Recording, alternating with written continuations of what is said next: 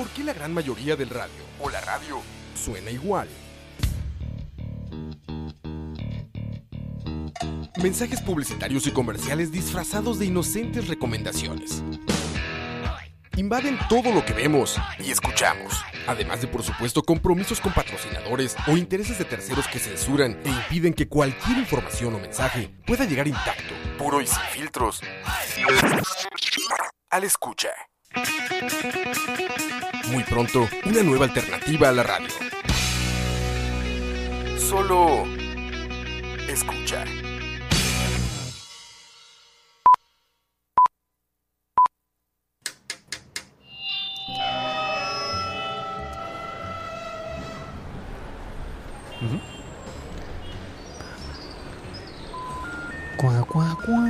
Detrás del audio. porque suena Un así. viaje Exacto. por Cuá, sonidos, cuá, cuá. Efectos, ambientes Yo no recuerdo haberle metido eso a la- en fin, a la- todo a la lo careta. relacionado con la producción sonora en el cine y la televisión. Es como el cine, se diferente. Es un detrás de cámara, pero de audio.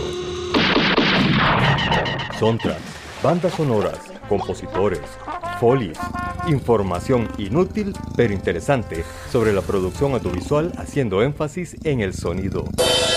Detrás del audio, empezamos.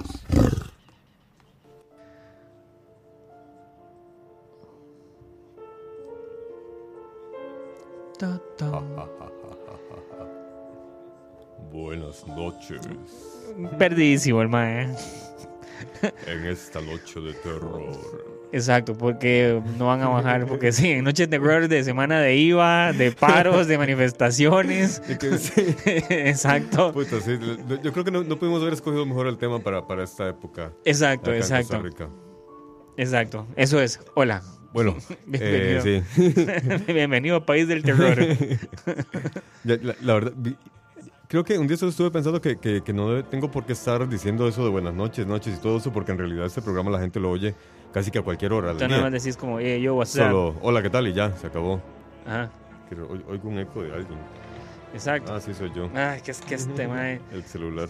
Caros, todo profesionales. Es que, o sea, da gusto trabajar con caros tan profesionales como Alex. ¿Viste, viste? ¿Cómo, Exacto. cómo- cómo el oído se afina y uno, puta, qué raro, porque oigo un eco de mí. Exacto, ¿verdad? Exacto, ahora sí. Bueno, ahora sí, saludando. Oficialmente. Acá eh, Alexander, el dictador de este podcast, le saluda. Exacto. Que como pueden ver, hace Ah. lo que le da la gana. Si quiere, pone audios de fondo, mete lo que le da. Eso es lo que demuestra que es un dictador. Y aquí el charlatán del podcast, Alejandro. Hola. Quien solamente se dedica a hacerme bullying. Así, un, día, un día se lo vamos a Exacto. ejecutar. No, no, un día lo que yo tengo que hacer es, antes de que empiece el programa, tengo que grabar de callado aquí con el compañero, con el técnico aquí, con el que, está aquí, todas las veces que me dice que me calle. Es que, o sea, el bullying es severo, ¿verdad? Entonces, y después voy a hacer una compilación, un mix a fin de año donde sea, Ale, cállese, cállese, cállese, cállese. Eso, ¿eh? Pu- Puro, hay un, hay un mexicano que agarra unos a los borrachos que aparecen en internet y les pone música. Ajá. Algo así. Exacto, algo así, exacto, algo así. Bueno, eh, hoy les traemos un tema de terror, como decía Alejandro, que tiene, no tiene nada que ver con la situación del país, fue coincidencia nada más. Exacto, que vengamos de malas decisiones es otra cosa, ¿verdad? Que, pero no, no. Puta, sí, qué, qué malas decisiones tomamos a veces en este país. Pero bueno, aquí, aquí hemos llegado. Y el objetivo de hoy es no meterles miedo con lo del país, sino contarles un poco de música, de películas. de Con lo terror. clásico, exacto, con música, con terror clásico. Exacto, así que fuera de la realidad. La música que oyen de fondo es nada más y nada menos compuesta por Hans Zimmer. Casi nadie. Eh, Este es de los más que está en todo. Y de en, hecho. casi, en casi todas las películas. Para los que tal vez oigan su nombre por primera vez, él fue el que hizo la música de Gladiador, hizo la música de Interestelar, hizo la música que, de Batman, la, la de Las de Christopher Nolan. Eh, también hizo la, la música de la otra película de Christopher Nolan, la de Dunkirk. Entonces realmente este, es, es una persona ya con mucha, mucha, mucha escuela. Y además fue parte de la banda que hizo el videoclip, la canción de Video Kills. ¿Cómo es? Video Kill Radio Star. Exacto. Que si Eh, no, cualquier cosa pueden revisarlo en nuestro programa anterior, donde mencionamos ese pequeño detalle. Entonces, Exactamente. Este, y de nuevo aparece con esta película El Aro, que es un, es un remake, es un refrito, Sí, es, sí. Yo, yo, yo, yo no sé, no, no me gusta la idea de meter esta película aquí porque en realidad no comparto que sea Es que, ok, tal vez el, el- el- concepto ahorita es como esas canciones emblemáticas o esa música emblemática de películas de terror, podríamos hablarlo así. Y van a ver que Sí. hay piezas o, o- o composiciones que son bastante reconocidas y algo. Tal vez el aro, no sé por qué todavía yo no lo logro meter en ese nivel. O sea, incluso que- por eso, pensando que, que partimos de que es un remake. Sí, es la compra de derechos de una versión japonesa. Ay, carajo, pero qué bonito Viste, sonó eso. Como compra- eso sonó como que es legal y de todo, como que Es los que fue más se fue reunieron, firmaron sí, sí. papeles y hagan lo que le dé la gana, con Ichiwan. Exacto, arigato. Kamehameha, eh, Exacto. Arroz cantones con... Exacto, exacto. Todo eso venía del documento. Ustedes lo pueden leer, el contrato, así como lo está. Son palabras No, que está no, diciendo se- Alex, se- de se- hecho. según tengo entendido, sí, sí hubo un contrato de por medio. En realidad no pudieron haberlo hecho sin el contrato porque si no los demandan y, Sí, y bueno. les quitan todo, ¿verdad? Nada más lo hubieran puesto de otra forma, como el triángulo. Pero Ya. es que... eh, Listo, es otra película diferente. La trama es exactamente Exacto, el mismo. Yo imagino que hasta los diálogos eran copiados. Pero bueno, a mí en realidad eh, la película, la versión gringa, eh, yo- tengo el sesgo, el sesgo, perdón, que ya había visto la versión japonesa. Entonces, me gustó más la versión japonesa, sinceramente. Sí. Sobre todo porque el personaje misterioso, el monstruo, se le ve menos. Y cuando Sí. se le ve asusta mucho. En Claro. cambio, en la versión gringa sí es como más frecuente estarlo viendo y todo retorcido. Y, Entonces, como y que fue, pierde como, fue como una época, no sé si se acuerdas, que fue como una época donde se dio como esa fiebre, digámoslo así. Que le de- compraban de- mucho. de- de- sí. Exacto, de, hacer mucho remake de películas de terror de, de Japón. Estaba sí, Una llamada perdida, estaba El Aro, estaba The Grudge, esta La Maldición, estaba la de los ojos, la- eh, o sea, la- las hermanas. Este, es cierto. era- la de las hermanas creo que era coreana, pero igual, o sea, el, el terror asiático en general. Es que ta- también los asiáticos tienen como una forma muy particular Ujú, o, o son muy creativos a la hora de hablar del terror. ujú. E incluso en las faulas, vos ves, las faulas de ellos tienen unas tramas muy locas, muy Sí, extrañas. sí. Las series también. Ellos se atreven a hacer cosas que acá en Occidente no nos hemos atrevido. Exacto. O tal vez Hollywood no se ha atrevido, tal vez en otros países sí lo habrán hecho, pero Hollywood no, no, no ha querido dar ese paso. En cambio, para los, los, jovian- eh, perdón, los, los asiáticos como que rompen muchos tabúes. Para ellos es muy fácil romper tabúes, para nosotros, ¿no? Ujú. Entonces ellos juegan con más con, con- con ese tipo de, de fantasías tan retorcidas que luego se convierten en películas de éxito y, y después llega Hollywood, que es una máquina sedienta de dinero y les compra los derechos y pa, Es cierto. la, la- la- es cierto. la- pegan aún más. Y bueno, eh, esta, el soundtrack de esta película, como les comentábamos, fue escrita por Hans Zimmer, pero también tuvo la colaboración de un señor llamado Henning Lottner y Martin Tillman. Y que principalmente el soundtrack incluye cuerdas, pianos, violines y sintetizadores. Como pueden ver, sí fue como una mayor cantidad de instrumental. Sí. Esto lo hago notar porque más adelante vamos a hablar de una película que el, el compositor dijo, solo voy a trabajar con cuerdas. Ok. Exacto. Y- Nada de locas. Eh, muy lelutía me salió, ¿verdad? Eh. Bastante. Eh, ah, ah, me la dejaron picando, gracias. Qué ingenioso, señor diputado. No, una cosa ahí, cuando hay, cuando hay, ahí. Cuando hay talento, hay talento. Sí, Cuando hay voluntad, hay voluntad. Hoy, hoy, hoy venís talentoso. Exacto. Eh, detalle importante, el maquillaje de esta chica, de, de Samara, la, la, la- la loca que sale del pozo. Que, como puede ver, el conocimiento duró, tomó 6.5 horas eh, hacerlo. Y ese- tiene un detalle muy importante Ajá. o muy interesante a la hora de la producción, ¿verdad? Ujú. Si ven la película, cuando vayan a verla, este Berbinsky con el director de fotografía hicieron algo que si usted ve la película, la película, los personajes nunca tienen sombras. La iluminación está hecha para que no haya ni una sola sombra en los personajes. Para que Mira. cuando entre el personaje de Samara, que es como la, la parte dark, digámoslo así, haya un contraste más grande. Ujú. Mm, mira vos, no me había fijado en eso. Está buenísimo. Porque ujú. Ya me dieron ganas de ir a ver la película. No, yo no, no. pa- pa- no, para ver ese detalle. Ah, para ese detalle, sí, sí, exacto, sí, sí. exacto, sí, sí. Mm, ve, lo voy a observar. Sí, no, ahora sí le va a poner atención, dice. Bueno, eh, la siguiente película, eh, de hecho, esta es una muy buena película. Vamos a ver si está aquí en es- Vamos a ver si está aquí en, en Pelispedia, No, no, no, no. eh, en el Rincón del Vago. no, a ver, la, la investigación ya la hice. Aquí ando mi forro bien cubierto. Exacto. No, lo que ando Salvar buscando, cómo. lo que ando buscando es la, la canción. La canción. Mm. Yo soy tu amigo. no. No, eso- de, de eso ya lo hablamos la semana pasada. Exacto, exacto. Bueno, tratamos de no. Ajá. Vamos saliendo entonces. Exacto. Un momento, por favor. Su audiencia es muy importante para nosotros. Aguarde Ahí en está. línea mientras encontramos la canción. La novena película que encontramos en el rating con una buena musicalización es una película ya bastante vieja llama- con- llamada Rosemary's Baby. Yo nunca la vi. Que no, ni yo. Nunca la vi. pero sí tengo mucha. Siempre tiene, es de esas películas que uno dice, la tengo que ver, la tengo que ver y siempre se me olvida. Esta, esta. Rosemary es de Polanski, ¿no? Es de Polanski, exactamente, de que es Roman como Polanski. 60 y, ¿qué? 68 más o menos. Eh, el compo- es como del 66, creo, más bien, buscarlo por ahí. Vamos a Pero yo creo que buscar. es como del 76. ¿Por qué? ¿Por qué creo que es del 66? Porque el compositor murió pocos años después Ah, de esta película. Eh, esta es una película bastante tétrica en la que la gente se cree incluso que el loco este de de el asesino Marilyn Manson. Marilyn Manson no, sí. Charles Manson, weón. sí Charles Manson Que. Marilyn Manson asesine ciertas varas así como de talento. Que como que Marilyn Manson asesine su carrera, actualmente es, otra cosa. no no bueno, sí Exacto. Charles Manson se inspiró en esta película Charlie, de cariño. eh, de cariñito o que más bien eh, fue inspirado sí él se inspiró supuestamente en esta película para cometer sus atrocidades Eh, esta película en realidad cuenta la historia de una muchacha que está embarazada y ella sospecha que sus amigos lo que quieren es a su bebé pero para un ritual satánico Eh, y la película sembró mucha controversia durante su época precisamente por ese tema y sobre el tabú del satanismo en aquellos años. Pero la película aún así, a, a pesar de, de toda la controversia que armó y a pesar de que Roman Polanski no puede entrar a Estados Unidos porque Ujú. Iba, di- creo que iría directamente a la cárcel eh, por eh, abuso de menores. Eh, pequeño detalle, exacto. Que yo creo que nunca, por, por eso nunca puso un pie en Estados Unidos, nunca más en su vida. Y no la De, a de- de poner. hecho, por eso, ¿no? Desde que Exactamente. ya en su natal Polonia es, creo, Sí, en Europa. en Europa. En Europa. Sí, Creo que que- pasa mucho en en, Europa. en algún país donde no tienen extradición con Estados Unidos y él está tranquilo y feliz.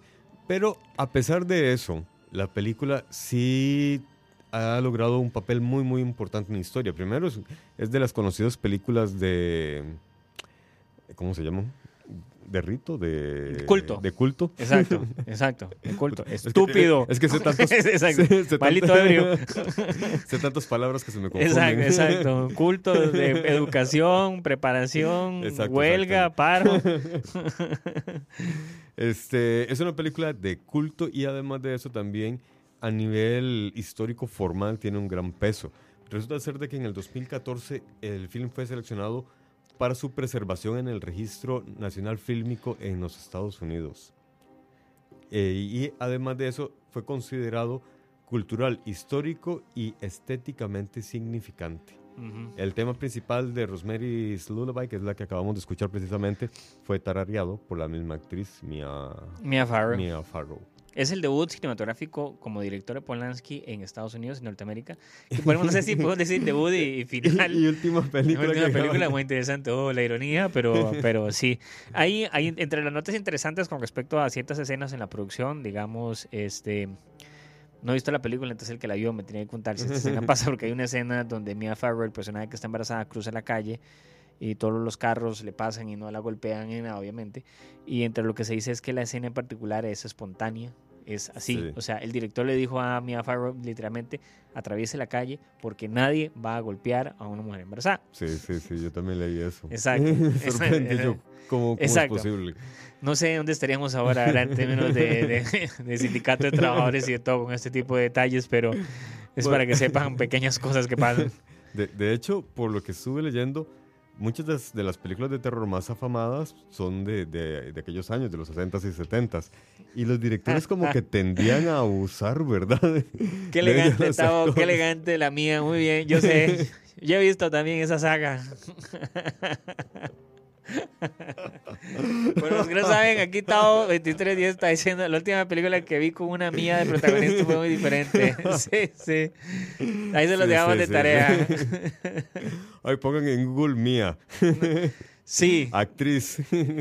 tal vez en incógnito, ¿verdad? Por aquello de modo incógnito, nada más O- se lo o- recomiendo. y- O, lo borren el historial después. Exacto. dicen que eso sirve. En serio. Este, bueno, la película sí tenía razón, fue el, del 68. Hombre, sí, claro, más, yo me acuerdo, yo, o sea, fue cuando usted nació, Exactamente. acuérdese. No, no, fue, fue un año antes. Qué mamón que es. Y bueno, ¿qué más detalles sobre esta película? De mi parte, era- musicalmente era lo que yo les iba a Eso es Ah, todo lo que iba a decir, eso es todo lo que me interesa no, no, no, no. hay- te- te- tengo otro detalle importante también y es que hay un cover eh, de esta película de una banda que se llama Fantomas. Por si alguien lo quisiera escuchar, yo en realidad no, no, no, no, no tuve el tiempo de hacerlo, pero sí hay un cover de esa banda llamada Fantomas y que el árbol se llama The, Dicta- The Director Scott. Entonces, de- si alguien tiene curiosidad por averiguarle, ahí, ahí lo puede Sí. darse la vuelta. Bueno, esta película es eh, basada en un libro y el libro es interesante porque, digámoslo así, este el productor del- del- de la película compró los derechos antes de que el libro fuera publicado. Porque a él le pasaron así como de pirateado, lo que sería era como un torrent de libros, ¿verdad? Le pasaron una edición sin publicar que él la leyó, le gustó y él dijo, no, yo quiero comprar los derechos de este libro antes de que sepa. Ah, caramba. Qué buena, qué buena estrategia. Exacto, el biotruco, el biotruco de usar este torrents y Ah. esas cosas para descarga. Ahora, la siguiente película que encontramos. Eso que oyen es Alex buscando el- la música. Sí, exactamente. Ahí lo voy. Tapeando. Son efectos especiales que tenemos de fondo. Exacto, exacto, teclado digital. Exacto. Bueno, la película se llama 28 Weeks Later. Que, ah, no, esta es la segunda. No, sí, 28 días, sí, esa es la segunda, exacto, 28 días. Sí, mira, me pusieron el otro. A ver, Ariel, ponga atención, güey. claro, claro, claro, exactamente, exacto, porque ahora toda la culpa. Pone las canciones que no son, güey. Exacto. Ahí está. 28 Ahí días está, después. 28 días después. Sí, yo, ¿por qué Weeks si no eran Weeks? ¿Qué será que ya? ya? Danny Boyle. Danny Boyle. El director es Danny Boyle. eh, Boyle. ¿Quién es Danny Boyle? Para quienes han visto Transpotting, tal vez Exacto. tengan alguna buena referencia. Él Ujú. dirigió también esta película que es una película de miedo futurista zombie. Ujú, Exacto. Que, que creo que fue cuando que, que las películas que comenzaron a poner de moda. De Sí, nuevo creo, y si no me zombie. equivoco, creo que esta fue una de las primeras, primeras películas que se grabó en formato digital, ¿verdad? O sea, él, Ah. él utilizó para esta película, bueno, los que trabajan en el medio se acuerdan de una, una, una, una cámara que era la, Canon- la Canon XL1. cuando Ajá. salió. Esta película se grabó con una Canon XL1. Mm. Y fue, claro, ¿verdad? O sea, no solo la cámara, sino que tiene todas las luces y todo para que se vea bien, pero esta película fue exclusivamente hecha con ese. Con ese. Ah, mira. Qué chiva. Eh, sí, exacto. Sí, sí. A donde cuando traes en el medio ahí tal vez te, te puedo enseñar que... Bueno, Exacto. la música de esta genial. A mí, esta película realmente yo sí la vi y me gustó bastante.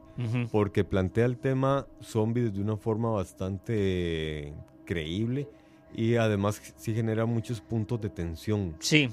Y, y no es necesario ser tan soez en cuanto a la muestra de, de- de- de monstruos. una, Pero- un- una cosa que decís ahora con respecto a eso que se, que se cambia, plasma diferente es que la gente, una cosa que le reconoce mucho es cómo los zombies en esta película eran muy diferentes. Ujú. En el sentido que eran, aunque suene muy tonto, eran veloces, Sí, eran corrían, rápidos. sí, sí, Usualmente corrían, los corrían. zombies siempre eran tontos, así como que salen a manifestar.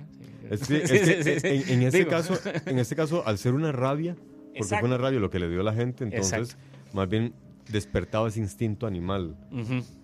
Eh, ahora, vean, la trama, la película empieza de una forma mu- muy interesante, me parece a mí, porque es la historia de un carajo que está en un hospital inconsciente, Ujú. de repente re- recupera la conciencia y ve que no hay nada. Entonces el madre Ujú. no tiene ni la menor puta idea de lo que ha pasado. Él simplemente perdió el conocimiento, despertó 28 días después y encontró ese desmadre. Ujú. Y Exactamente. luego ahí van contando cómo él trata de eso. Eso, eso, de hecho, a nivel de producción, este, sin- sin- significó un reto muy grande porque cuando él sale, bueno, tal vez ahora, si vieron el Walking Dead, ya no les parece tan. pero antes de Walking Dead, las calles de Londres Mm. vacías fue un reto, ¿verdad? Y eso lo lograron literalmente grabando en la madrugada, Ah, antes de que hubiera es- ese momento donde ya hay luz, pero todavía no Ajá. hay movimiento y esperar. Literalmente ellos no pidieron permisos, no cerraron calles, ellos simplemente se pusieron a esperar momentos donde las calles estuvieran vacías y es lo que ustedes ven, exactamente. Cuando ustedes ven a ese puña. personaje caminando por las calles de Londres, que eso es el, el, el, el- el hito, ¿verdad? Sí. Eso es verdaderamente así de... Eso quiere decir que alguno de ellos anduvo en la madrugada. Exacto, de exacto, Londres exacto. ¿Por qué? dijo, no sé. "Ah, mira". Exacto. Las razones por las que anduve en la madrugada en las calles de Londres pueden variar, pero les sirvió de inspiración para hacer eso. Bueno, el compositor de la música de esta película se llama John Murphy. John Murphy. Aunque también incluye temas eh, de otros músicos como Brian Eno, Grandy, Grandaddy y Blue States. En la película también aparece una versión editada de, eh, vean, es que los, del segundo movimiento de la canción de East Hastings de la banda de post-rock. Ah, ok. El asunto es que ellos agarraron eh, una canción de, la- de una banda de post-rock e hicieron una, un- una edición de esa canción también y está dentro de esta película. Eh, ahora, eh, de esta canción, de esta banda, que la canción se llama El Emperador Negro, no pudo estar en el disco que se vendió posteriormente. Sí está en la película, pero no está en el disco. ¿Por qué? Resulta ser de que Danny Boyle no tuvo la suficiente cantidad de plata para pagar los derechos. De nada, de para, nada. Para pagar la- para el disco. O sea, sí pudo pagar los derechos para la película. Se lo vamos a poner así. disco. Tenía tan poco presupuesto para hacer esa película que hay escenas donde los cadáveres, los extras de los cadáveres, el pago para los maes era una taza de té. O sea, mae, quédese aquí, listo, bicho, vaya por su tecito, gracias. Con razón lo hicieron con una, una cámara que no era de cine. Eh, sí, Sí, bueno, sí. pero en ese momento esa camarita, ¿verdad? Eh, sí, pero, era mucho Ah, más sí, barato que- que, el cine. claro, sí, Entonces, se la jugaron bien. ahora, pero también es que él ya tenía cierto recorrido. Danny tiene todo un colmillillo En- en- ahí. entonces, más bien me extraña que estuviera con tan poco Y presupuesto. yo no sé, esa es una de las primeras. Es que lo que sí no sé es qué tan. Que esta es una de las primeras películas de Cillian Murphy, es lo que no recuerdo. Si el personaje principal. Cillian Murphy, los que. eh, Vamos a ver, ¿dónde podemos ubicar a Cillian Murphy como actor?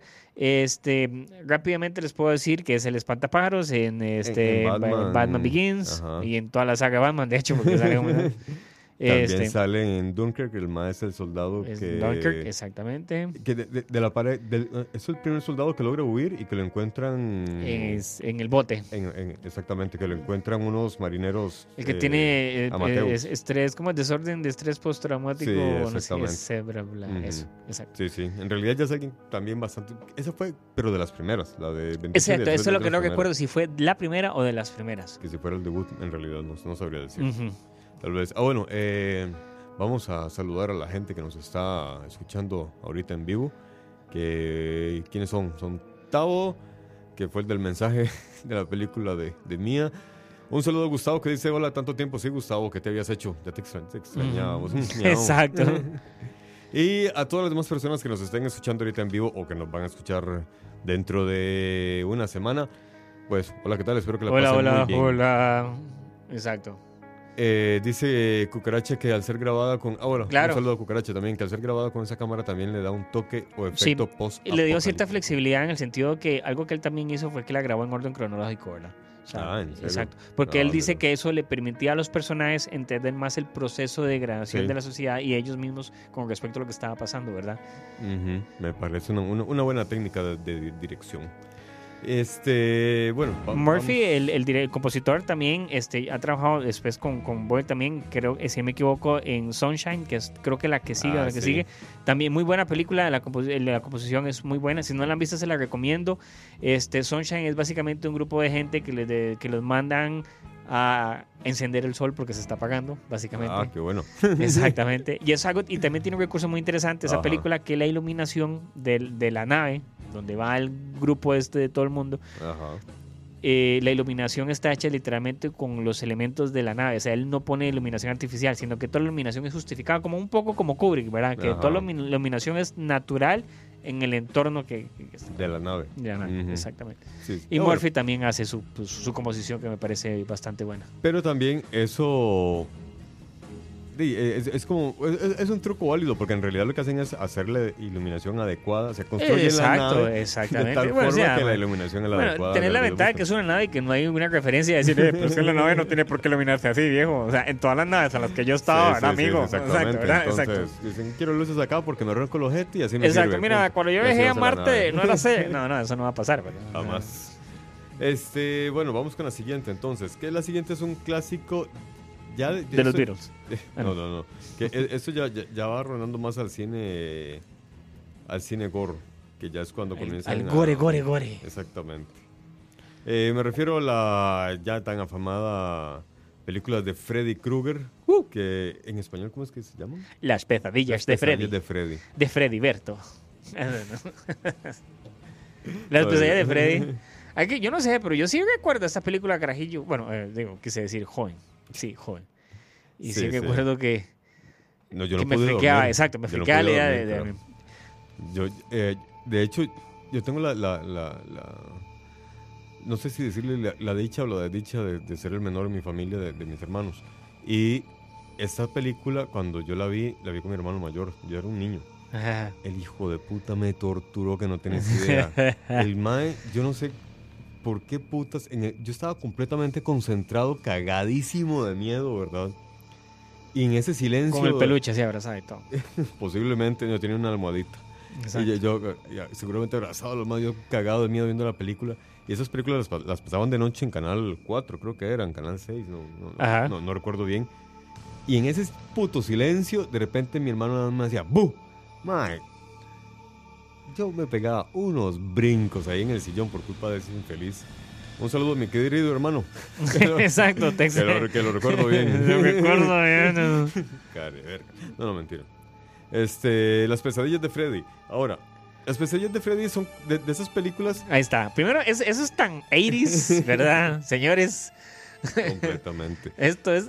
Pero bueno, o sea. es- es- es de esas películas que que son malas, pero que uno siempre las ve. Exacto. Exacto. Ay, madre, me la topé, vamos a ver cómo va esta Lo que vara". pasa es que, de nuevo, es ese sabor muy 80, ¿verdad? Porque es que esas películas, en, en todo, incluso la película, es como que usted se acuerda de una película y cuando la ve de nuevo es como, oh, fuck. O sea, ¿cómo, cómo, cómo meme? O sea, Y, y yo las veía y yo las sufría, ¿cómo es posible? exacto. Y ahora es como, oh, qué, qué, qué, qué mal me siento. Bueno, la música de esta película fue compuesta por un señor llamado Charles Bernstein. Y la película fue dirigida por Wes Craven. Estos dos carajos como que se hicieron muy amigos. Amigues. Sí, sí. Y todas las demás películas de, de las pesadillas de Freddy fueron musicalizadas precisamente por el mismo Charles Bernstein. Ellos, el objetivo según él dice que era buscaba, él buscaba sonidos inorgánicos y tonos deshumanizantes. Que por eso usó tanto el sintetizador. Para que El nada sonara. Para, para que no sonara or- orgánico, real, ¿verdad? Entonces, dado que las pesadillas eran obviamente en un mundo irreal, él dijo: no, no, entonces buscamos instrumentos que no sean. Y tengo entendido tampoco". también que, que, que él, él usa un- uno- unas notas bastante sencillas, como si fueran notas de un juego de niños. Pa, pa, Ah. pa, pa. Es como, ¿verdad? Como uno, dos, Ujú. famoso. Porque de, de hecho, hay una, entre la película hay una canción, ¿verdad? Uno, Sí, dos. sí. Pero entonces, De- de- esa simplicidad de, de la- música es también para hacer referencia a eso, porque tengamos que en, en, en, en la vida real, antes de, morir, ¿verdad? Ajá. Él era, pues, un agresor, para ponerlo Agresor de niños. un pedo, ¿verdad? Y entonces es esa referencia a la parte infantil, a la atracción de los niños que él tenía, ¿verdad? Exactamente. De hecho, vamos a ver si. Ay, no aparece. Es que no, no- sé cómo se llama esa, esa canción donde aparecen los niños cantando. Los niños cantores de... Los niños cantores de la pesadilla Uno, del dos, cierra la puerta. Ahí va. y Sí, sí, sí, exacto. Sí, pero es un, es un canto de, de niñas jugando, pero que en el contexto se siente bastante, bastante. Es bastante creepy. Exactamente. Este. Y cuando Alex lo encuentre se los Ahora. pondrá en- No, pero estuve buscando y, y- y- y no lo encontré, carajo. Exacto, exacto, no lo encontré. Sí, no, es que también les iba a comentar otro detalle.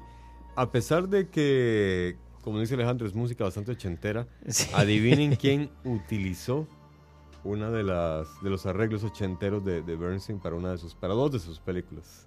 De estas, así, de esas. Ajá. Eh, sí, Híjole, eso un director bueno. no un director que precisamente una de sus grandes características porque tiene un, es buen No fotógrafo, cuenta historias y a la hora de buscar música para sus películas busca música muy particular. No me diga Tarantino. Ajá. De Puta Tarantino, es que este hijo puta Tarantino, así que con el cuento de que toda esa inspiración, todo se lo vuela, man. Para la película Kill Bill y para Bastardo sin Gloria, él utilizó dos piezas de, de Bernstein. Le pagó los derechos para utilizarlas y aparecen Ah, por bueno, ahí. pero, ¿en serio? Entonces, sí, ¿Cuál- sí. no, en En Kill Bill es White Lightning y en Bastardo sin Glorias. Ah, eh, tengo que The buscar en qué momento eso está interesante, pero Ve. ahora buscar qué parte. Sí, a mí también me llamó la atención. Pero no me sorprendió porque es curioso. Resulta ser de que esta música, al ser tan sintetizada, se hizo muy famosa en su época. Ujú. Y digamos que se volvió cierto marcó una tendencia en, en música para películas de terror tanto así que Ah. como les digo Bernstein se mantuvo haciendo la Sí. música para esas películas y otras también dentro del mismo rango de películas de terror Datos Eh, interesantes también, este, la, la historia en sí, que Craven se basó en una epidemia de muertes que habían en los 80s de gente que realmente este, se, se morían durante, mientras dormía por pesadillas. Se era el síndrome, de la- el síndrome asiático de la muerte, digámoslo así. Y este mm, verdaderamente llegó un momento en que eran tantas las noticias este, con respecto a esto que él dijo, no, aquí hay algo que se puede hacer como podemos amarrar esta historia de las muertes y decir que es por un asesino, Ah, mira. un asesino en serie, Pero- ¿verdad? Este, el, la ropa que usa Freddy, en los colores que son rojo y verde, la decisión de él de usar esos colores es porque él en un estudio científico él encontró que esos colores juntos son los colores que más le chocan a la retina humana. Ah, qué Entonces, loco. exactamente. Entonces hay una decisión ahí psicológica también, Científica. Ah, científica, de meter a Freddy Krueger con rojo y, y- y- y verde. ah. Exactamente. Encontré la canción.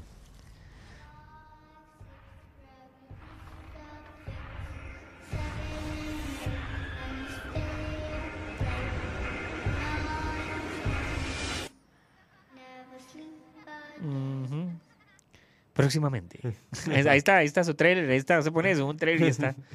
De- está. este fue el debut de Johnny Depp también, importante, ¿verdad? Sí, de hecho. De hecho, él sale ahí haciendo un papel bastante protagónico, de hecho, pero como de niño tonto, de niño bueno. Sí, sí. Pero le, le- le fue bastante bien. Charlie Chin tenía un rol, pero lo rechazó. ¿Ah, en serio? Entonces, sí. Muy bien. ¿Y eso?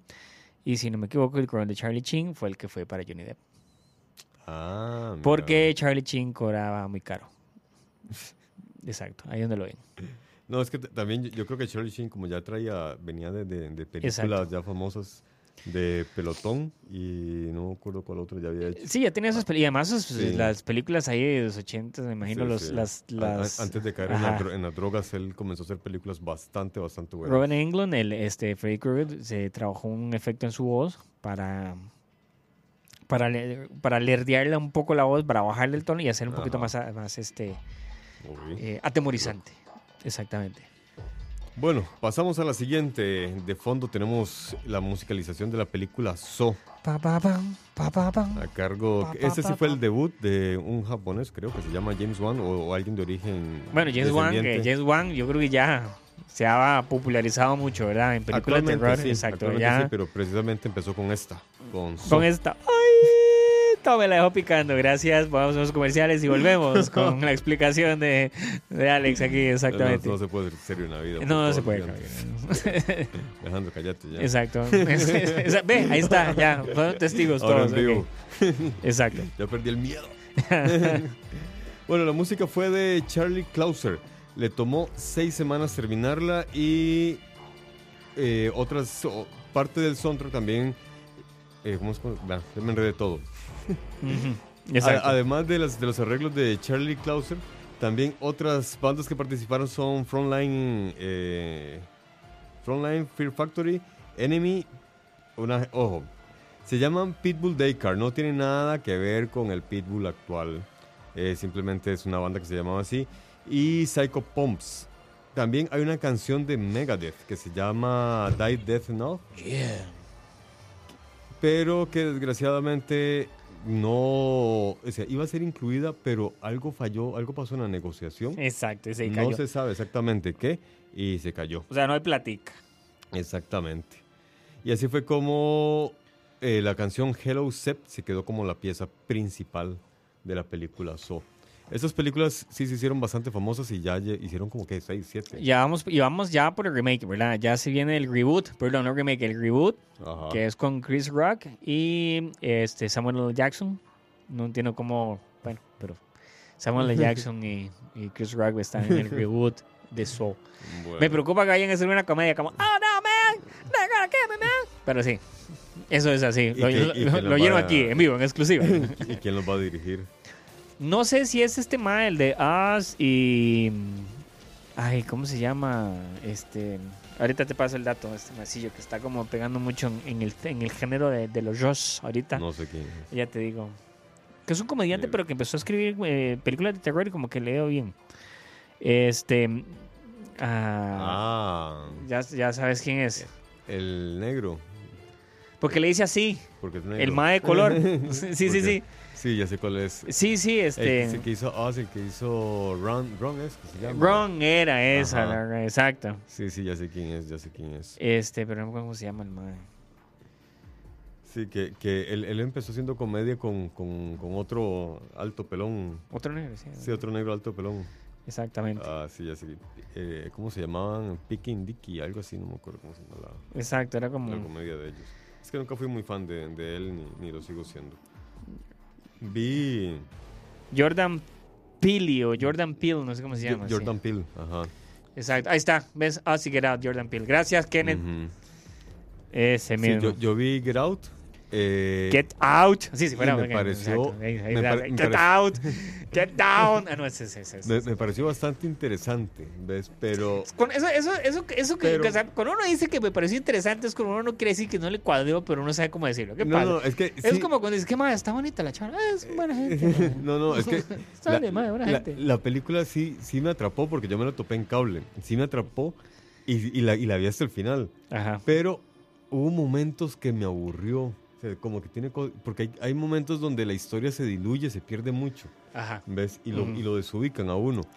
Y el final sí, sí me pareció bastante, bastante bueno. El final sí fue bastante tenso. Sí. Pero hay tramos de la película donde uno, uno no, no, no sé si él intencionalmente intentaba desubicarlo tanto a uno que realmente uno le perdí interés, o yo le perdí interés a la película. sí, eso es- puede ser. ¿Ves? también. Pero, Pero, sí, pero, también no pero te enganchas. sí. sí, continuaba viéndola porque había cosas que sí me habían gustado antes. entonces- Claro. Y sí quería entender exactamente qué sucedía. En el mo- momento en el que en el que ya hay un momento en el que la película está aburriendo mucho y es cuando aparece otro negro en historia y, y, y, te, y te da una información que te deja como son, son toque que, que- Exacto. y te vuelve a enganchar. Sí. Pero no es una película que te mantenga Exacto. constantemente en eso. Uy, madre, ¿qué va a pasar? ¿Qué- No, sino que realmente hay que sentarse, verla de principio a fin para poderla El saborear. twist, exacto. Exactamente. Y bueno, con respecto a So, es interesante, hay bastantes detalles muy interesantes de la producción. Primero que nada, estamos hablando que James Wong en este momento era casi que su debut. Él todavía no estaba lo que es ahora, ¿verdad? O sea, no tiene el nivel de popularidad que tiene Ajá. ahora. So, el objetivo de So era un demo. De hecho, no se pensaba que fuera a ser una película propiamente, sino que era el demo de él como director. Tanto así que la película se grabó en 18 días. Es más, si pueden ver, se duró Mira. 6 semanas componiendo y se grabaron Sí. solo 18 días creando la película, ¿verdad? Este, no hubo ensayos, no hubo nada por lo mismo. La película básicamente Mm. llegue, actuemos, hagámosle y vámonos. Este, se hizo con 700 mil dólares, que es bastante básico en este momento. Para allá sí, para Eh, realidad exacto, sí, para eh, acá es una fortuna. Fue inspirado en, en, básicamente en hacer un estilo originalmente como la Bruja de Blair. Este, y originalmente se iba a grabar con cámaras de seguridad, o sea, como si fuera una toma de cámara de seguridad, toma de cámara fija. Exacto. Les dio un poquito más de presupuesto para jugar un poco con para alquilar una cámara. una cámara, ¿verdad? Exacto. Bebos. Pero, exacto. Y, muy- y de hecho muy original la trama. A mí la primera me, gustó bastante por lo mismo, porque Sí, fue muy, original. Ya las demás me, me comenzaron a parecer repetitivas en cuanto a su estructura, pero o, o- o- o Creo que guion, pero pasan, la primera eh, me gustó mucho. Le pasa como le pasa mucho a, a Shalaman con sus películas, que Mm. pronto la gente, como que ellos, como que la gente siente que, eh, que es necesario siempre tener un twist. Sí. Entonces se vuelve muy forzada porque uno sabe que no importa lo que esté viendo al final, va a ver, "Uy, va a venir el twist. Entonces, Sí. de no importa lo que estás viendo porque sabes que viene el twist. Algún día va a haber una donde el twist es que no hay twist. Pero Y entonces es eso como. va a ser un twist. Exacto, ese va a ser el twist. Exactamente. Twist, sí. Exacto. Este, bueno, pasemos a la siguiente, que esta ya es, ya esta sí ya es. Y esta sí la vi, dice. no, no, no, no, esta no he visto varias. Pero es la musicalización o la madre de las musicalizaciones. Ajá. Vamos a ponerlo aquí nada más para que ustedes obviamente la van a reconocer. Creo que la van a reconocer. So, aquí va. Con el maestro del suspenso.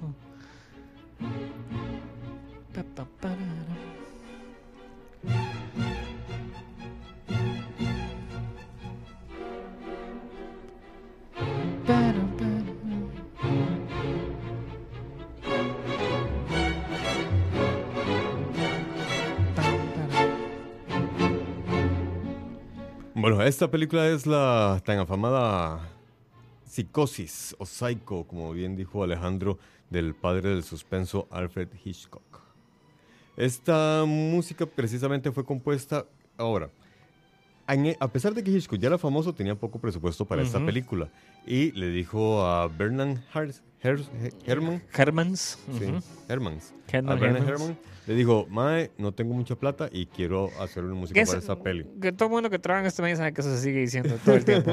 Es algo muy normal. es No, una es que, es una Pito, no tengo mucha platica, ¿verdad? Pues usted me ayuda. Ah, normal. o sea, No, pero en este caso, al parecer, era cierto porque quien puso la plata para la película fue Alfred Hitchcock. Ajá. Ninguna casa productora le quiso dar el dinero, entonces dijo, ok, la hago yo con mi propia plata. Y al tener poco presupuesto, entonces Herman dijo, de ahí solamente voy a contratar cuerdas. Y toda la instrumentalización de esta película es, ah, es única y exclusivamente con cuerdas. Esto gustó tanto que se convirtió casi que en la norma para todas las demás películas de terror posteriores, el trabajar mucho con cuerdas.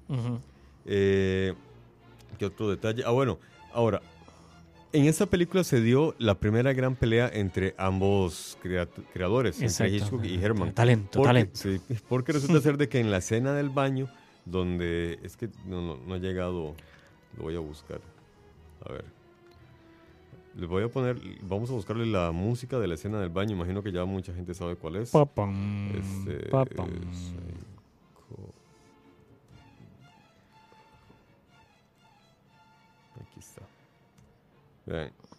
Vamos a darle pausa a este y ahí va. Es esta de aquí. Ok. ¿Dónde estás? Aquí. Ujú. Esa es la escena donde el asesino entra al baño y comienza a cuchillar a la actriz principal. Es la escena, creo, más reconocida en, en todas las películas de terror. Ya es casi que, que un meme, un ícono de películas de terror. Resulta ser de que para esta escena Hitchcock no quería sonidos, no quería música, no quería nada, Que solo los gritos. que solo los gritos. Y llega este huevón de Herman y le dice, madre, te hice esto para esa escena. Exacto. Entonces hubo una gran discusión entre ambos. Ahora, lo que me llama la atención es que, a pesar de que se enojaron, discutieron, siempre la usó Hitchcock. Sí, sí. Incluso posteriormente reconoció Sí. de que le aportó más de lo que él esperaba. él, de hecho, la, la anécdota es como, como ya después de que ya él, él le lleva la, la pieza ya hecha y le dice, Ajá. "Ma, dame chance y se la- o sea, ya la ven, Hitchcock dice, no, sí, eh, no hay que usarla. Y que el mismo Mae Heman le dice, pero usted dijo que no lo usáramos. Ujú. Y entonces lo que le responde es, mi sugerencia estuvo equivocada, fue una sugerencia equivocada. Y entonces eso fue Ah, como, wow, que Hitchcock hiciera eso, ¿verdad? Hay que Sí, tener algo también importante, mira. ¿verdad? Que es el contexto en el cual estamos hablando de esta escena. Esta escena sí es icónica ahora, lo que fue en esa época, ¿verdad? Es algo que no habías visto antes, ¿verdad? Ajá. Primero venís de presentar a la actriz, a este personaje como el personaje principal, lo has seguido durante un buen segmento de la película y de pronto lo vas a matar. Sí. No solo no lo, lo vas a matar, es la forma en que lo matas, la violencia, para ponerlo así, que se plasma en esa escena. Para esa época, Ajá. la gente no lo esperaba. Ah, claro. Y tras eso le metes esta música, ¿verdad? Que es Que te totalmente penetra en el exacto, cráneo, te penetrante, así como Sí, las sí, sí, demás. sí. Dicen que la gente, mucha gente no, no, no, no lo, no lo procesaba. Les-. Era muy incómodo para ellos, ¿verdad? Bueno, incluso hasta la actriz quedó traumatizada. Claro. Ella después contó que ya para ella va a tomarse un baño no volvió a ser lo mismo. Sí. Que siempre se aseguró que las puertas de la... Antes de meterse al baño se aseguró que todas las puertas y ventanas tuvieran llave. No dejó la puerta del baño cerrada, sino que siempre la tuvo abierta, la cortina también. Y siempre le dio la cara a la puerta del baño. Porque quedó con el trauma de que llegara alguien a asesinarla. Entonces sí, re- realmente fue una escena muy complicada. Ahora, también, como les comentábamos hace un rato, en esta época se daban mucho los abusos de parte del- de, de los directores. Sí, eso es muy Y importante. Eso es parte del trauma también de la señorita, ¿verdad? Se dedicaba mucho a este tipo de... de- Exacto, sobre todo en las actrices femeninas. ¿verdad? Bueno, actrices femeninas ya es como reiterante, ¿verdad? Digo, ¿verdad? Puta, Gracias. Es que hoy, hoy venimos, Eh, pero ah. O sea, gente, o sea, una cosa, mae, ¿no? O aprendan, sea, aprendan. Exacto. Eh, bueno, aquí Cucaracha nos pone...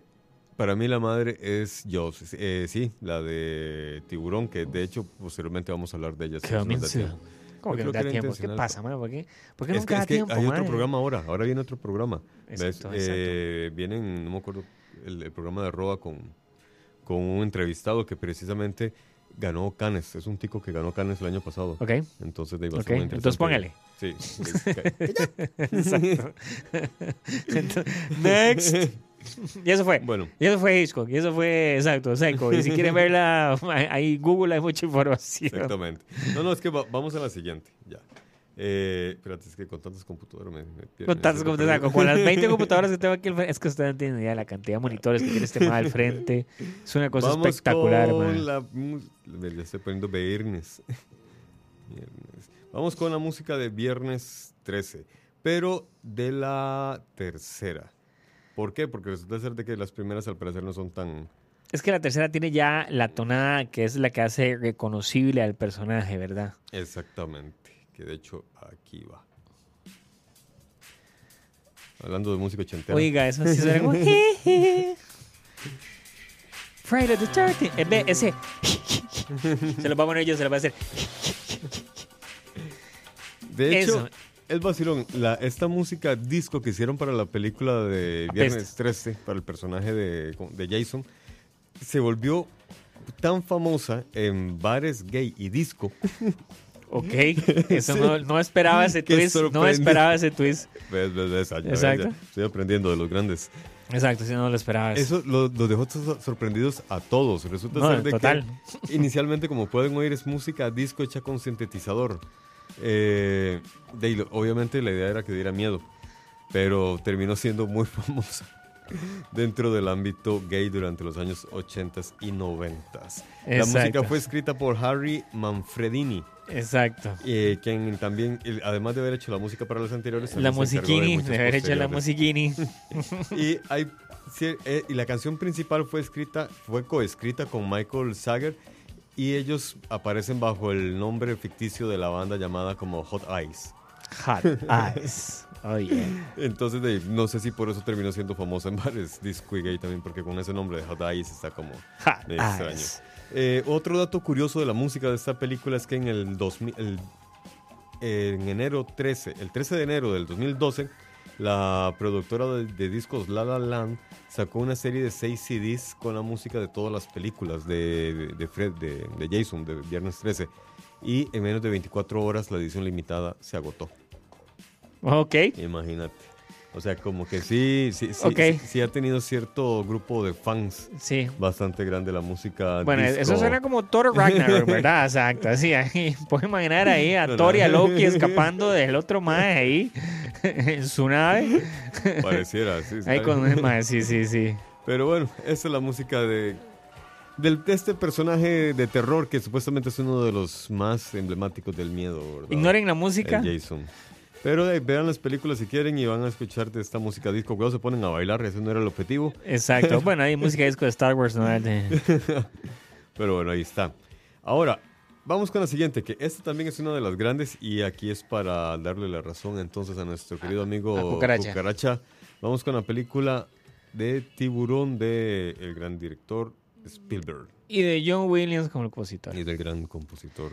Nada más y nada menos que otro de los que aparecen en casi todas las grandes obras. Muy, muy simple, una composición súper sencilla. Sí. Es, tan, es, es, es algo muy interesante. Hay una anécdota con esto muy interesante que es la composición es tan sencilla que cuando John Williams se la presentó por primera vez a Spielberg, Spielberg se cagó de risa porque dijo, madre, que me encanta, madre, qué bueno la broma, madre. Y Amar dijo, no, no es una broma, es la verdad, eso es, la- eso es lo que yo quiero usar.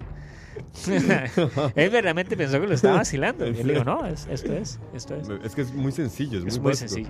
Y ahora, también eh, tuvieron que hacer hacerle mucho caso a John Williams porque tenían el problema con el tiburón mecánico, Sí, eh, sí, Que exacto. El de- famoso tiburón que... que no funcionaba. Bruce, porque tenía nombre. O sea, Bruce, el tiburón mecánico, ¿verdad? Cuando ya Ah. tenés un tiburón que le pones nombre es porque ya pasaba mucho tiempo en el taller, ¿verdad? Y resulta ser que el, ti- el tiburón no funcionaba bien, se veía feo. Entonces trataron de evitar ponerlo la, la mayor cantidad de veces posible. Exacto. posible. Y para eso se basaron mucho en la música y la atención que la música podría ir dando. Exacto. Y algo también interesante es que Spielberg y Williams hacen algo en esta, en esta composición que, haya- que hacía tiempo que no pasaba. Y era que volvieron a hacer un score con una orquesta. en general, una orquesta Ajá. grande. Que hasta ese momento volvíamos, estábamos, en los, estábamos en los 70s, ya estaban los sintetizadores, estaba Ajá. todo eso. Y después digo, no, no, no, aquí es volver a lo clásico, hagamos esto, hagamos esta orquesta grande, música, Ajá. estilo 30s, 40s, y eso fue lo que también causó mucho impacto, porque ese sonido era totalmente envolvente, ¿verdad? Ah. Y esto que estamos aquí metiendo, que se nos están Sí, colando, pe- pe- porque pe- van a mil por hora, ¿verdad? Exacto. Sí, sí, sí, es que ya, ya, ya, ya, ya se nos va acercando la hora de, de- de irnos, porque como les digo, tenemos otro programa posteriormente y ya es tarde. Eh, estamos oyendo de fondo la música de la película El Exorcista, que esta, esta película sí realmente me sacó a mí, pero todo, el alma, la diarrea, el vómito, todo. Esta película, Exacto. No, no, no sé ustedes a qué edad la vieron, pero yo la vi, ya creo que tenía como siete años. Tengo que compartirles, de hecho, no- algo muy no interesante lo logré, de, hecho, no esta. Esta película la tuve que rever ya grande porque de niño no pude. O sea, yo, recuerdo que- después no podía ni dormir. Solo vi como cinco minutos. Es que trate de eso. Cuando, cuando la pasaron en aquella época en televisión, estábamos con mis hermanos. Pam, pam, pam, pam, Llega la escena de la cama donde la cama brinca. Eso es como los primeros que 10 minutos de la película, creo. Exacto. Y se fue la electricidad en mi barrio. Ujú. O sea, ustedes no tienen idea Eh, el claro. miedo que me dio a mí. Yo dije, en la puta ¿Cómo vida- arde? Sí. ¿Cómo arde? Esta, esta- esta película es demoníaca Exacto. realmente, entonces no, no. De esta tonada es, es interesante, porque esta tonada no es que es una composición hecha para la película en sí. Esto es Ajá. Mike Oldfield. Oldfield, perdón. mi, mi inglés, Oldfield. Y eso se llama Tubular Bells. Este. Que es un instrumento en realidad. instrumento, ¿verdad? Eso es una esa- y, y se popularizó tanto esta tonada que esto verdaderamente casi que le dio este pie a esta disquera, ¿verdad? Para existir lo que es ahora. Este, ya te digo el nombre de esta disquera, este The Virgin, De Virgin Records. Virgin, Ah, Virgin. Records, Virgin Records. Esta, o sea, porque la gente salió como loca a comprar esto, ¿verdad? Ahora, es muy interesante porque si hay un, un score hecho, ¿verdad? Sí, Y el score este, es de Lalo Schifrin. ajá. Que hay una anécdota muy interesante, no sé, es, es que es la anécdota del, del, del trailer. Sí, que él hizo la música del trailer. Exacto, que el Ajá. trailer, y aquí, te- aquí lo tengo, si lo quieren lo podemos poner o se los puedo compartir ahí en el link para sí, que compartirlo ahí en el link. este el trailer, lo que pasa con este trailer aparentemente es que la gente literalmente se vomitó, y no lo digo eh, a nivel de, de, de joda, sino que literalmente la gente dijo, yo no puedo con esto. No es no puedo. metáfora, no es metáfora, es real. Exacto. La gente salía a vomitar. Exacto, este y aparentemente es una combinación del juego de imágenes que usaron con la música que era con la- la- el Mm. sonido que era muy crudo, ¿verdad? Porque eran sonidos muy crudos, Sí. lo que hizo que la gente sintiera esa incomodidad. Entonces le dijeron a él, madre, tiene que bajarle el tono, Ujú. ¿verdad? Sí, el director le dijo eso. Es más, exacto. tengo entendido que, que la Warner Brothers lo que mandó a decir fue que le bajara el tono. Exacto, Y que eh, en realidad el director, así como teléfono chocho, llegó a decirle más, está despedido. exactamente. y que él lo que decía es, me hubiera dicho nada más que tenía que bajarle el tono y Sí, listo. sí, sí, sí, exacto. Aquí les voy a compartir el link, ese link es el trailer. Y ahora, previamente también eh, fue invitado para hacer los arreglos de, de esta película a otro músico, pero resulta ser de que hubo diferencias creativas. El, el- el compositor inicial tenía una idea de la música que quería aportar, pero el director no le gustó. Entonces, el, el- el compositor le dijo, vea, ve- le dijo, vea chiquillo, esta es que su primera, su segunda película, yo tengo 40 años haciendo música para películas, eso es lo que hay que hacer. El director le dijo, no, no, ¿sabe qué? No me joda. Yo voy a hacer, es mi película, yo voy a hacer lo Ujú. que yo quiera. Entonces, no hubo convenio, luego vino este, este otro señor, La- Lalo era. Ujú. Eh, Lado de- y ahí fue donde luego hubo este, este otro, eh, otra diferencia. Y entonces al final, el director de la película, eh, Fredkin, él comenzó a buscar música por sí mismo. Entonces hay mucha música de, ya de compositores clásicos Exacto. que le adquirió los derechos o las pudo reproducir. Y luego, eh, pues terminó con esta última. Y bueno, ya estamos con la última. Que esta la tonada la tiene que la tiene que reconocer claramente. Ahí va, vamos a ver. Cuando la ponga aquí, Alex. Ahí está, ahí está, ahí está. Ya casi. Momento, ya casi. Ya casi. Sí. Ahí está, está sonando ya. Noticia de última Exacto. hora. momento, en otro orden de cosas, ¿cómo no volvemos pa, pa. Esto, aunque parezca soundtrack de noticiero, en realidad es la música de la película Halloween. Y es la que está de número uno como de las películas, de las musicalizaciones de más terroríficas que existen en el cine. Eh, a mí en realidad las películas no me dieron nada de miedo. Uy, uy, el macho. No, no, es que- el Es que, macho. es que son muy malas. Exacto, son exacto. pésimas en De nuevo, volvemos a lo mismo. Son es que, asquerosas, no dan ah, miedo. pero es que se- volvemos a lo mismo, ¿verdad? O sea, las estamos viendo con la perspectiva de ahora, donde ninguna película de los 80 de los 70 da miedo ni da nada. Lo que hace un poco de gracia, es un poco de incomodidad. Claro, es interesante. O sea, él, esto es un instrumento que él básicamente, él, esta música la hace George- John Carpenter. Cam- Carpenter. Carpenter. Carpenter. La hace él literalmente. Él tiene muy poco dinero, no tiene presupuesto para contratar a nadie. Él renta un estudio en Los Ángeles, se sienta con el instrumento, esto es un órgano, si no me equivoco, es un, un órgano, y él saca las notas él. Estas son las notas básicas que él sacó y con eso él hizo la, la pieza. Él, él- él la compuso Obvio. rápidamente. Y la compuso en cuestión de días porque, además, se me está acabando el tiempo, bicho. y no tengo- y no hay plata y no hay nada. De hecho, es tan interesante, o sea, la, la cantidad, el, el presupuesto era tan reducido, el tiempo, Ajá. que la razón por la película Halloween se llama Halloween es por lo mismo. O sea, porque originalmente la película se iba a llamar Los asesinatos de las niñeras. Iban a ser una asesino en serie que atacaba diferentes días. Pero el Ajá. mae le dijeron, bicho, no hay tiempo para grabar muchos días. Entonces el mae dijo, bueno, entonces en ese caso tenemos que centrarnos en una noche que será la noche más terrorífica. Y mae, Halloween. Y se acabó y todo salió Halloween. Ah, mira vos, ay, qué astuto, lo lograron entonces. Exactamente. Y bueno, entonces, esa fue la, el Ah, bueno, la máscara, la máscara Ajá. de Michael Myers Ajá. es este, una máscara del personaje de Capitán Kirk, de William Shatner, que le quitaron las cejas, le quita- la, la pintaron No. de blanco, la plancharon y, se la pusieron al personaje. Esa no me la sabía. Ah, exactamente, la magia del cine. señor, la magia. Una máscara ver. de un dólar, señores. Una máscara de un dólar que le quitaron exactamente las patillas, las cejas, la pintaron de blanco y la plancharon O y la sea, le, le- dieron cara de, de, de- de loco a, Le dieron cara de loco loco, asesino a. William Shatner. Bueno, este, nos vamos viendo entonces. Se acaba detrás del audio y Alexander Sosa se va por el carajo. Sí, se va él solo para el carajo, yo no. Sí, sí, sí, sí, sí, sí, se despide alegando también de Choratán del podcast. Y eso es todo. Y esto fue, y como pueden ver este final, que fue un poco así a lo Game of Thrones, acelerado de Alex, como que ya se quiere ir. Sí. Entonces esta última temporada, estos últimos capítulos. Sí, hay, hay- que hacer un cambio de temporada, Exacto. Un, un poco de, de- oxígeno y, y- replantear los objetivos de nuestro programa. Exacto, eso es, exactamente. Bueno, entonces eh, nos vamos. Chao. No te despedido. Exacto. Sí, ya me despedí, dije, Ah, bueno. sí, sí, me, me Bueno, ya, despedí. adiós. sí, largo.